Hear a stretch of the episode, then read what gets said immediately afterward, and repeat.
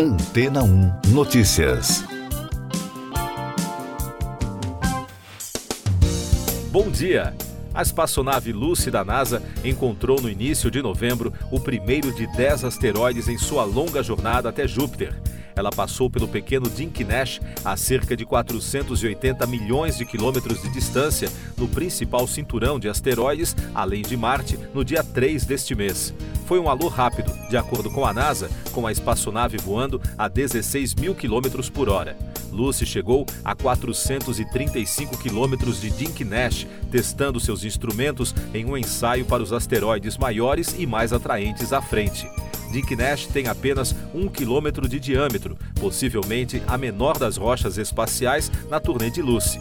Os principais alvos do veículo espacial são os chamados Trojans, verdadeiros enxames de asteroides inexplorados perto de Júpiter, que são considerados cápsulas do tempo desde o início do sistema solar.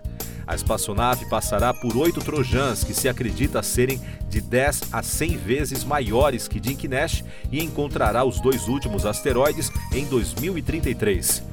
A NASA lançou Lucy em sua missão de quase um bilhão de dólares em 2021. A espaçonave leva pelo menos uma semana para enviar todas as fotos e dados da missão. Mais destaques das agências de notícias: um grupo de 32 brasileiros e familiares cruzou a fronteira com o Egito e deixou a faixa de Gaza na manhã de domingo. A passagem ocorreu após mais de um mês de espera. Segundo o Itamaraty, o grupo passou pelo controle migratório palestino e em seguida se dirigiu para o posto egípcio num percurso de 2 quilômetros de ônibus. E segundo a última atualização, os brasileiros chegaram em segurança a um hotel no Cairo, capital do Egito, na noite de domingo. O secretário-geral da Organização das Nações Unidas afirmou que o governo de Israel não protege os civis em Gaza em meio à guerra contra o Hamas. Já o primeiro-ministro israelense Benjamin Netanyahu criticou a ONU. Em entrevista à CNN, ele disse que o secretário-geral critica Israel em vez daqueles selvagens do Hamas.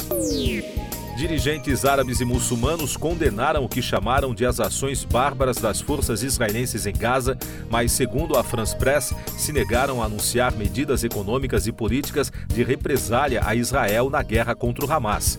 Além disso, a imprensa internacional destacou que a cúpula da Liga Árabe e da Organização para a Cooperação Islâmica em Riad, a capital da Arábia Saudita, deixou claras as divisões regionais sobre como responder à guerra. Destaques de economia e negócios. A agência de classificação de risco Fitch confirmou o rating da Itália e manteve a perspectiva estável para o país. Segundo a Fitch, a manutenção da nota é apoiada porque a economia italiana é suficientemente grande, diversificada e de alto valor agregado, além de apresentar maior estabilidade por integrar a zona do euro. No entanto, enfatizou que a dívida do país continua elevada. E a secretária do Tesouro dos Estados Unidos, a americana Janet Yellen, vai participar da cúpula da cooperação econômica da Ásia-Pacífico, que teve início no domingo e segue até a próxima sexta-feira em São Francisco. Em nota, a assessoria de Yellen destacou que ela busca aprofundar os laços econômicos de seu país na região e avançar em questões como o aumento do comércio e no investimento, assim como enfrentar desafios globais. Eu sou João Carlos Santana e você está ouvindo o podcast Antena 1 Notícias, agora com os destaques das rádios pelo mundo, começando com informações da Rádio Canadá Internacional de Toronto. Ontário planeja proibir os empregadores de exigir experiência de trabalho canadense em anúncios de emprego ou formulários de inscrição, anunciou o ministro do Trabalho, David Pittini, dizendo que será um passo importante para ajudar os recém-chegados a entrar no mercado. A região será a primeira província a desmantelar essa barreira no processo de contratação, disse o político. A polícia de Montreal está investigando disparos contra duas escolas judaicas. O porta-voz da corporação, Jean-Pierre Barban, disse que duas ligações relataram que as portas das instituições tinham sido atingidas por balas. Segundo a reportagem, ainda não é possível confirmar se existe uma ligação entre os incidentes. Também não está claro quando exatamente os tiros foram disparados. Da Rádio Fórmula da Cidade do México. O Gabinete Meteorológico da Islândia reportou no domingo cerca de mil novos tremores desde a meia-noite de sábado, perto da cidade de Grindavik, no sudoeste da ilha. Segundo informações da agência F, destacada pela rede de rádio mexicana, embora os tremores não tenham ultrapassado a magnitude 3, o perigo de uma erupção vulcânica nos próximos dias é muito grande.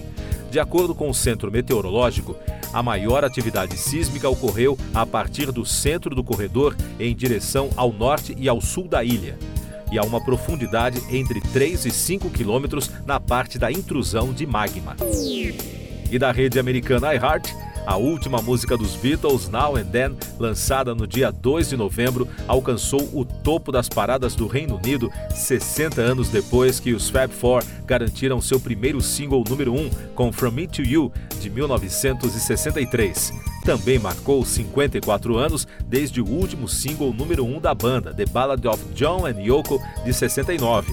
Além disso, o lançamento também se tornou a maior lacuna entre as músicas de um grupo no topo das paradas.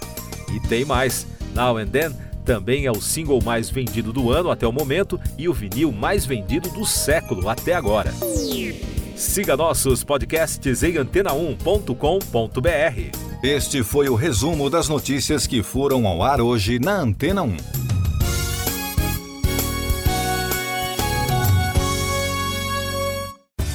Depois de tanto conteúdo legal, que tal se hidratar com água rocha branca? O consumo regular de água durante o dia traz benefícios para a saúde, como, por exemplo, manter a pele bonita e hidratada. Rocha Branca, da fonte direto para a sua casa. Depois de tanto conteúdo legal, que tal se hidratar com água rocha branca? O consumo regular de água durante o dia traz benefícios para a saúde, como, por exemplo, manter a pele bonita e hidratada. Rocha Branca, da fonte direto para sua casa.